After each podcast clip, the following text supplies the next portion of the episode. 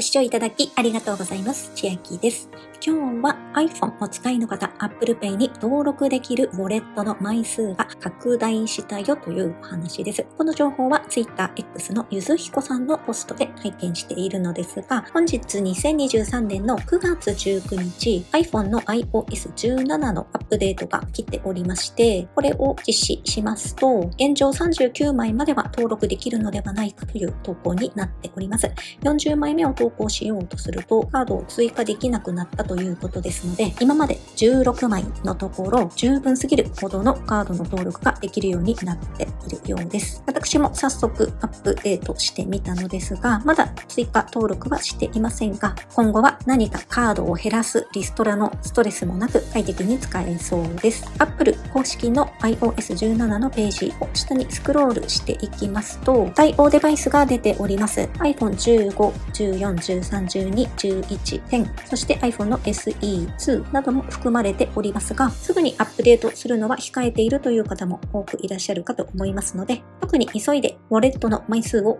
増やす必要のない方は、様子を見ながらアップデートしていけば良いかなと思います。私は7個を複数枚持っていましたが、このウォレットの上限枚数に合わせてやむなくリストラしておりましたが、そういったものもまた戻して使えるようになるので、使い勝手は良くなるかなと思います。では、今日は iOS17 アップデートすると Apple Pay のウォレットに追加できる枚数が増えますよというお話でした。内容が良ければグッドボタン嬉しいです。また YouTube のチャンネル登録、各音声メディア、Twitter 改め X のフォロー等もお待ちしています。